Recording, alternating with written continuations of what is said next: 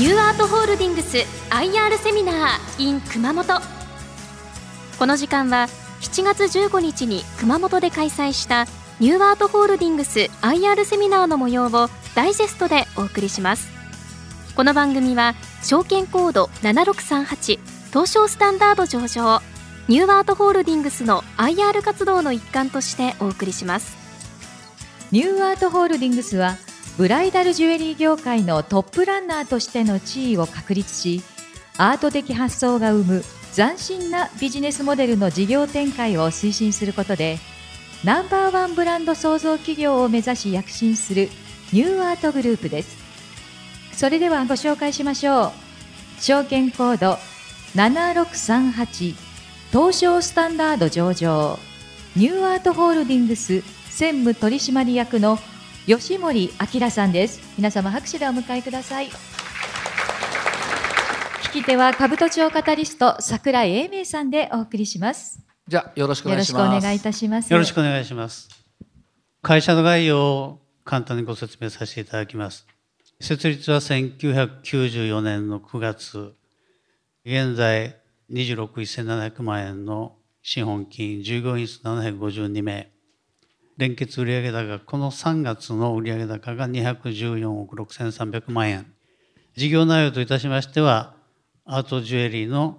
販売、製造販売、オークション事業の運営、エステティックサロンの運営、美術品の仕入れ販売、ゴルフクラブの製造販売など、えまあ表に出てる事業としてはこんなところでございます。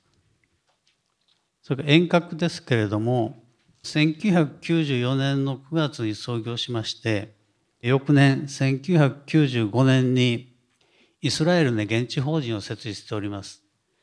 で、このブライダルジュエリー事業のですね、ビジネスモデルというのは、当時あのバブルが崩壊した後で、あの大きなファッションジュエリーの会社、ジョアヨクチュルマキさんとかですね、そういったところが大型倒産がございまして、倒産の原因っていうのは不良在庫なんですね。デッドストックを積み上げすぎてる。で、ファッションジュエリーっていうのはご存知のように、店頭にいくつもですね、商品並べて、在庫として抱えてやってるわけですが、バブルがはじけて、まあ、そういうお客さんが来なくなるとですね、売れなくなる。デッドストックが溜まってですね、まあ、一線をこう超えるような大型倒産になったわけですが、で、まあ、このビジネスモデルはですね、在庫を持たないビジネスモデルになってまして、お店にはあのダイヤモンドのサンプルと、それからそれをつけるリングですね、リングのサンプルが置いてありますが、在庫はそれだけなんですね。で、お客様が発注していただきますと、その時から作ります。で、1ヶ月ぐらいしてですね、お渡しする。まあ、そういうビジネスモデルですので、在庫はサンプルだけということですので、商品在庫は持てないんですね。そういう意味では、あの、デッドストックっていうのは発生しないビジネスモデルでスタートしております。で、イスラエルがですね、なんであの重要かと言いますと、世界のダイヤモンド市場、三大市場っていうのは、ベルギーのアントワープとイスラエルのテルアビブ、それからインドのムンバイなんですね。で、当時ですね、約30年前、イスラエルのテルアビブが一番大きなマーケットだったんですね。で、そこにですね、いち早く、まあ多分日本の企業の中では私どもだけですけれども、そこに会社を作ってですね、直接原石、あるいはルースと言われるですね、原石を確保したダイヤモンドを買えるような仕組みを作ったんですね。で、これがですね、ダイヤモンドの質、これのですね、いわゆる保証されるような結果になるんですね。バージンストーンって言いまして、どの鉱山でいつ取れてどういう経路でイスラエルのテレビに来たか、そういうもの全部トレースできるようになってるんですね。ですから、あの、私どものダイヤモンドというのは、そういうバージンストーンで履歴もはっきりしてる模造品ではありませんよ。二次マーケットで買ったものではありませんよということですね。まあ、ということで、あの、多少ですね、競合他社よりも高いかもしれないんですけど、一応競合他社を抑えて、売上としてはトップになってます。まず私ども事業領域はこういうことになってまして、ジュエリーアートオークション事業、それからヘルスビューティー事業、その他事業、まあ、スポーツ事業とかありますが、それで一番下のニューアート総合研究所。今はですね、これが中心になって、事業の立て直しとかですね、新製品の開発、新分野の開拓、そんなことをやっております。後ほどご説明いたします。それから海外は右の方ですが、えイスラエル、あと台湾に2社ありまして、香港、それから香港は2社ですね。ジュエリーの香港ニューアートと、えオークションのニューアートエストウェストオークション、それからシンガポールにニューアートダイヤモンドっていう会社を作ってます。これは先ほど言いましたのダイヤモンド。このダイヤモンドの品質、これが一番大事なんですが、あと商品デザイン。私どもはあの商品管理部というところでですね、独自のデザイナーを15人ぐらいおりまして、日々ですね、開発をしている。そんな部門がありますし、アフターケアっていうんですか、買われてですね、まあ、10年ぐらいすると体型が変わってですね、あの、入らなくなったりとかいうことがありますんですが、その場合でもですね、無料でお直しをさせていただいてます。そうしますとですね、20年後、30年後にご自分の買われた方の息子さん、娘さん、やっぱり代わりに買いに来られるんですね。まあ、そのぐらいですね、あの、長いお付き合いをさせていただくようなことを考えてやっております。大体あの、私どもの店で売ってるですね、エンゲージリング、最初に婚約された時買われるのは大体0.3から0.35カラットくらいなんですね。で、リングまで入れてですね、値段で大体30万円ぐらい。この辺が平均的な値段になってます。40年、50年前はですね、あの、ベルギーのデビアス社が随分キャンペーンやりまして、エンゲージリングは給料の3ヶ月分で買いましょうなんてキャンペーンやったことありましてですね、今はもう1ヶ月分ぐらいになってますけど、まあ、そういう時期もありましたけどやっぱりあの婚約されて指輪を買われるコロナになってですね2020年の4月5月っていうのは本当にお客さん店も閉めなきゃいけなかったんでお客さんいらっしゃらなかったんですけど2020年6月からですね急に増えたんですねお買いになる方が。で東日本大震災の時もあの神戸淡路震災の時もそうなんですけど大災害の時は絆が強まるっていうふうに言われてましてですねその傾向がやっぱりあるんですねだから結婚式もできない披露宴もできない海外に新婚旅行行けないっていうようなコロナの中でもですね婚約だけはして指輪を買おうっていう方はやっぱりいらっしゃって2020年6月から急激にですね回復しましておかげさまでこのコロナの中でもですね全くの売り上げを前年度比落とさずにですねずっと今まで来れてるんですね。皆様の絆をですね大切にするようなお手伝いができているような事業だなと思っております。あとはコロナの時も結構その注文されたお客様がまあ1ヶ月2ヶ月後に来られるんで開けといてお渡しするようにしてましたよね。え店100平米以上の店って実は開けられなかったんですけど私どもあの100平米以下にですね店例えば1回だけとかですね開けてですねあの1ヶ月後にお客さん取りに来られるんで開けてたんですね。そしたらやっぱりあの来られてあ開いててよかったっていう方もやっぱりいらっしゃいましてですねで実はずっと100平米以下で開けてたんですね、まあ、そういうこともありまして6月からですね急激に回復したということでございますえっと今あのブライダリーの店舗は66拠点ダイヤモンド白石が59店舗、エクセルコダイヤモンドが54店舗ということで66拠点の運営をしております。これ増やしてますよね全国各地。はい。実は毎年5店舗から8店舗の範囲で、まあ、去年もですね7店舗出してまして今年度も7店舗計画してます。でなんで出せるのか一つはですねまだあの出せてない県が7つあったんですね。で、今年になってから3つほど出しましたけど、それ以外にですね、関東圏、近畿圏、この辺りはですね、まだ出せる地域がいっぱいあるんですね。競合他社が出してるけど、うちが出してないとかですね、そういう店がございまして、その辺も含めて毎年今後ですね、3年から4年は毎年7店舗ぐらい、オープンしていくような計画にしております。これやっぱりあの地元のお店に行く傾向が強まってきたってことですか？はい、特にあのコロナになってですね、例えばあの東北ですとえー、仙台にしかなかったんですけど山形の方福島の方秋田の方は仙台に買いに来られるんですけどコロナになると動けないんでその時に福島、えー、山形秋田青森に出したんですね。そうするとですね仙台は若干減りますけれどもそれをですねもうオーバーするようなですね結果がやっぱり福島山形秋田とかで出るんですね。で大体うちの店っていうのは出してですね2ヶ月で月間で黒字になるんですね。そのぐらいのですねお客さんやっぱりいらっしゃるんですね。まあ、そういうことで自信持ちましてまだまだ出店は可能な地域ありますのでやっていきたいと思っております。それからあのオークションなんですけれども2021年の7月にエストウェストオークションズの株の7割を取得しまして子会社化したんですね。でエストウェストオークションズっていうのは1984年に作った会社で日本で一番古いオークション会社なんですけど、まあ、あのコロナの前からなかなか日本ではですねうまくいかなくてずっとこう細々とやってたんですがオーナーがですねちょっとこのままではできないんで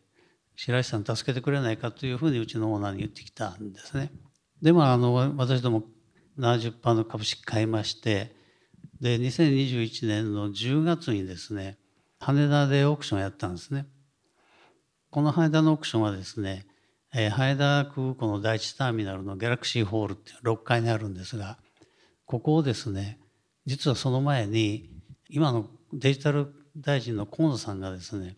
保税地域にしてくれたんですね。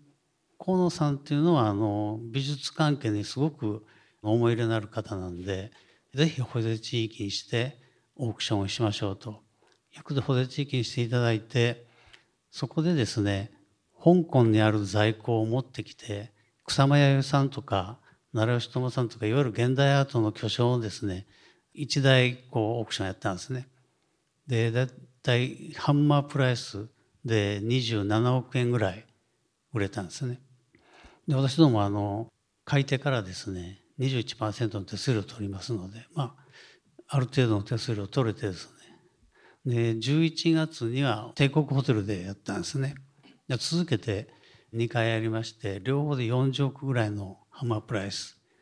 まあ、ということでですね現代アートをですね一部入れ込めばオークションっていうのはかなり大きなハマープライスが出ると。いうことが分かりまして。で今やってるのは海外なんですね。で日本ではですねやっぱりあの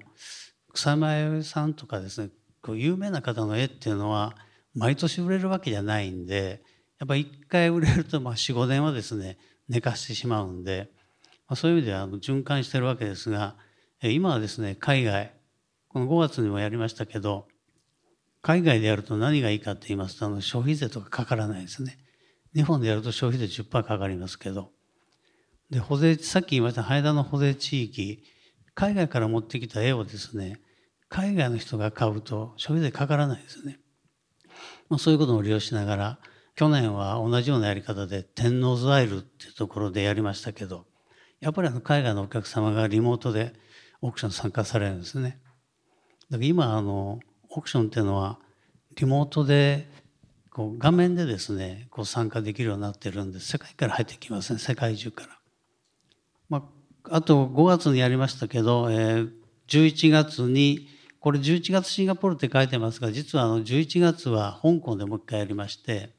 翌年1月か2月にシンガポールやることになってます。と言いますのはあのシンガポールでギャラリー作ってるんですがちょっと工事が遅れてまして11月間に合わないので1月か2月に伸ばしたということで今年はですね海外3回やることになります。まあ、あの香港オークションはですね5月のやつは実はあの中国韓国フィリピンシンガポール香港この辺りの結構大きなオークション会社との事業連合の、え、オークションをやったんですね。でまあ連合のオークションなんでなかなか手数料を思うようには取れませんけど当然分配しなきゃいけないんでただあのハンマープライスだけはですね実は40億近くいったんですね。まあ、ちょっとあの他のオークション会社さん絡んでますので香港オークションのですねその結果報告っていうのは実はやらないでほしいっていう依頼がありましたのでなかなかあの報告できない状況にはなってますけど、まあ、今言いましたように、ハンマープライスで US ドルで2800万ドルでしたから、まあ、約40億近くですね、まあ、あったというふうにご理解いただければと思います。続きまして、あのヘルスビューティーなんですけれども、実はこれ非常に苦戦しております。で私どものですね、連結の決算でかなり足を引っ張られてまして、難しいですね、この事業はやっぱり。なかなかあの、まあ、水商売って言えば水商売でですね、人の思考に影響されるものですから、なかなか難しくて、競合もですね、今激しくてですね、今立て直しをやってますけれども、実はいろんな、まあ、ある意味縮小均衡でやらざるを得ませんので、まあそういうことをですね、中心に今、やっと今年1年かかって、まあ、収支トントンぐらいまで持っていけるようなことができればと思っております。それからあとはあのアート事業、フィンテック事業、スポーツ事業ですが、まあ、アート事業さっき言いましたように、まあ、本銀座本社のですね、1階と地下にギャラリーがありまして、まあ、そこで絵を販売してますが、なかなか今あのインバウンドでですね、かなり海外の方来られるんですね。で、海外の方見に来られるんですけど、なかなか買わないですね。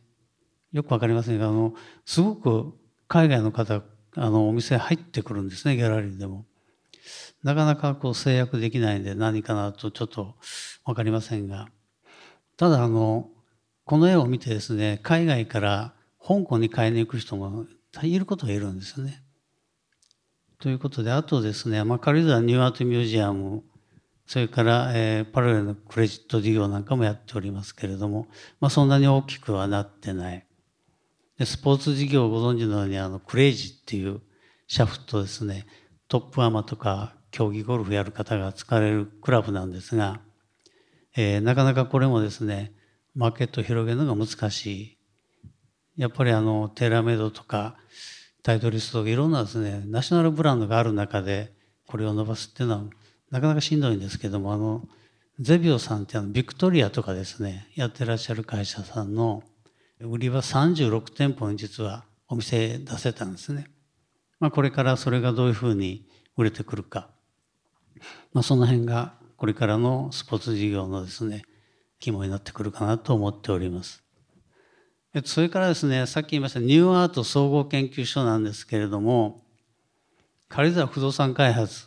これはですね、軽井沢エレガンスっていうですね、結婚式場とホテルをやってる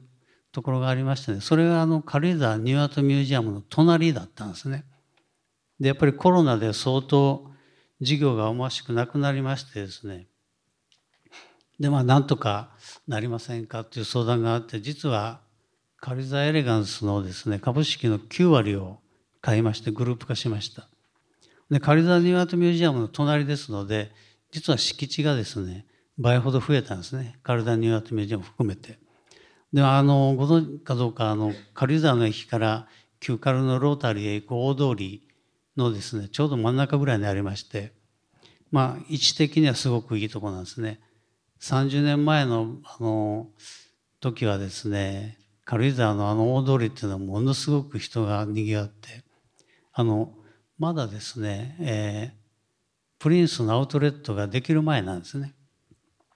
まあ、そういったことところのですね30年前に戻したいっていうのが実は白石が考えてるところでして、まあ、この辺の敷地もですねあの利用して軽井沢不動産開発というのをですね今からやろうとしております。それからのヘルスビューティー事業なんですが、北海の宝、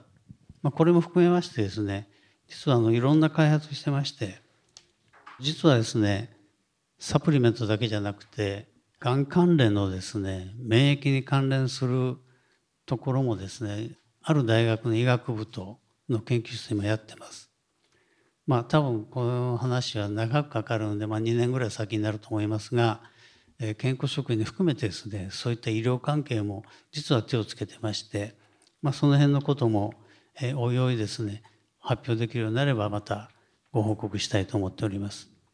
それからあの決算の関係ですけれども2023年3月期のハイライトとしまして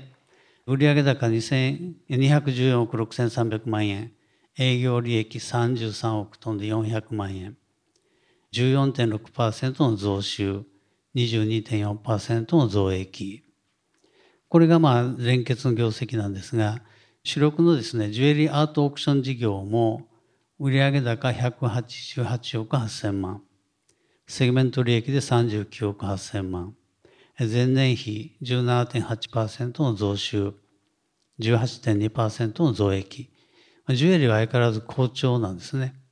でさっき言いましたよね、ヘルスビューティーとかクレジットの今、経営の立て直しに入ってますので、まあ、この辺がこうプラスに転じてくれば、まあ、利益もですね、それなりに大きくなってくる。プライダル事業だけでですね、まあ、40億くらい出してますので、まあ、これからもですね、維持しながら他の事業を育てていく、まあ、そういうふうに考えております。今年の4月から6月、ちょっと数字だけ申し上げますと、あの、上からですね、23年度のエンゲージリング、去年は8487ですが、今年は9024。で、マリッジリングは13,858が今年は14,700。それから受注と売上ですが、去年の受注が36億ですね。で、今年はですね、38億3600万。で、去年の売上37億5000万。今年は38億1000万。で、この46もですね、1年前を凌駕している。まあ、こういう状況が続いてますので、しばらくはですね、ブライダルジュエリーっていうのは、まあ、増収増益続くんだというふうに思っております。まあ、セグメントでもですね、ジュエリーアートオークション事業がまあ89%ぐらい。まあ、利益に至ってはですね、もうほとんど、あとマイナスですので、えジュエリーだけで利益出してる。というところですね。それから今年の取り組み方針、まあ毎年一緒なんですけど、やっぱり各事業のブランド力の向上、海外への積極的な事業展開、新事業、新商品の開発。で、これがまあそういうことを考えた中で、今年の予想が売上237億、営業利益40億、経常利益40億、当期利益が20億と。まあ、配当は予想70円というふうにしております。まあ、すごく成長戦略の講師ですけれども、まあ、相変わらずさっき言いましたように国内未出店エリア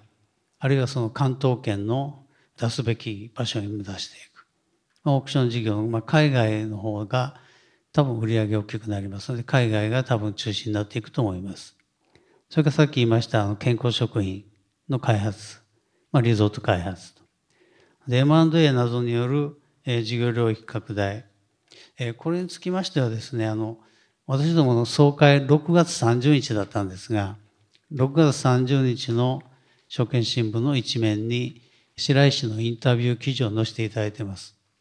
これ読んでいただくとですね、私が今までご説明したことをよくお分かりになると思いますので、今後の私どものですね、進むべき方向が書いてございます。えっと、オークション事業の点について、やっぱり海外がこれからやっぱり伸ばしていく方向だということの理解でよろしいんでしょうか？当然日本でもやりますけれども、はい、海外の方がですね実は事業的には収益も利益も大きいんですね。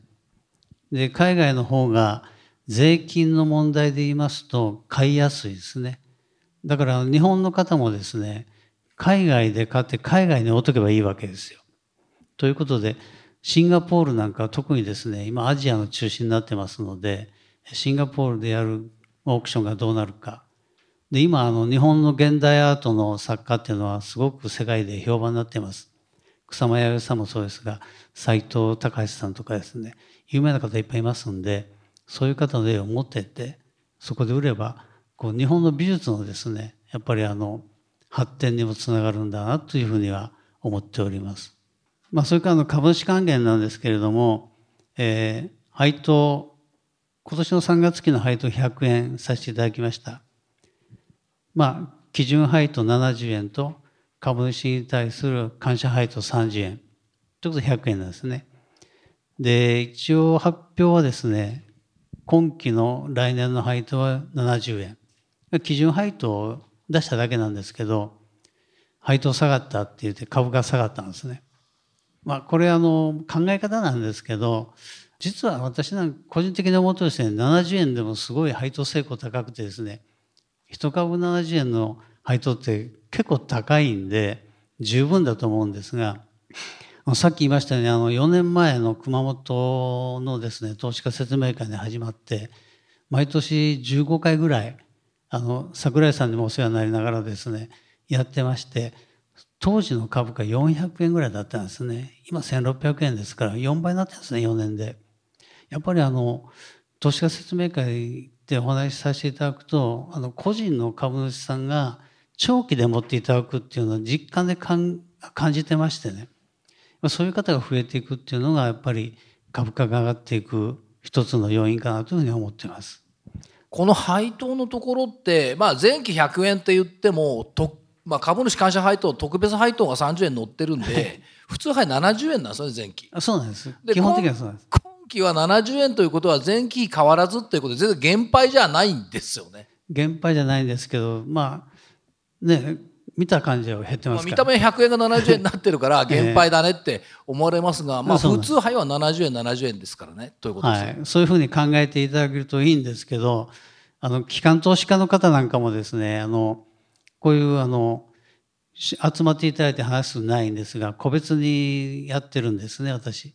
機関投資家の方もですね配当下がりましたねって言うんで違うでしょって言うんですけどやっぱり配当下がったって見るんですね皆さんね。まあこれしゃあないですね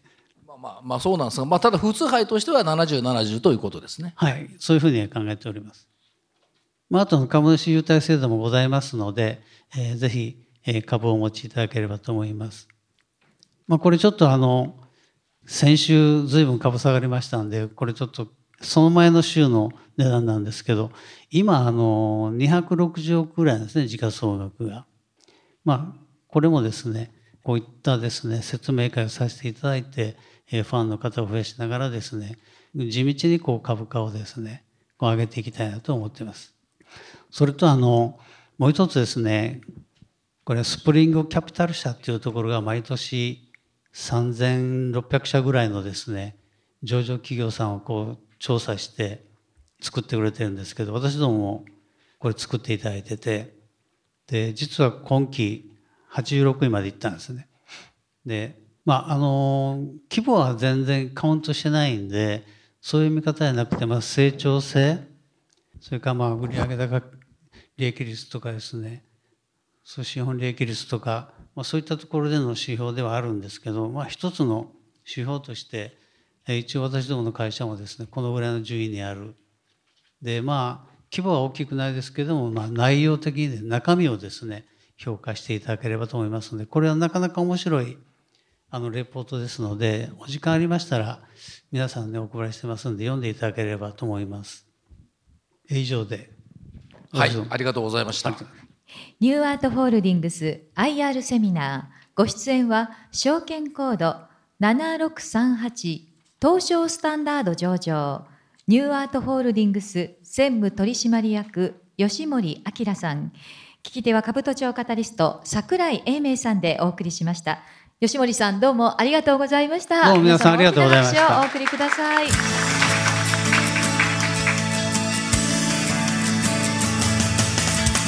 ニューアートホールディングス IR セミナー。この番組は証券コード7638東証スタンダード上場ニューアートホールディングスの IR 活動の一環としてお送りしました。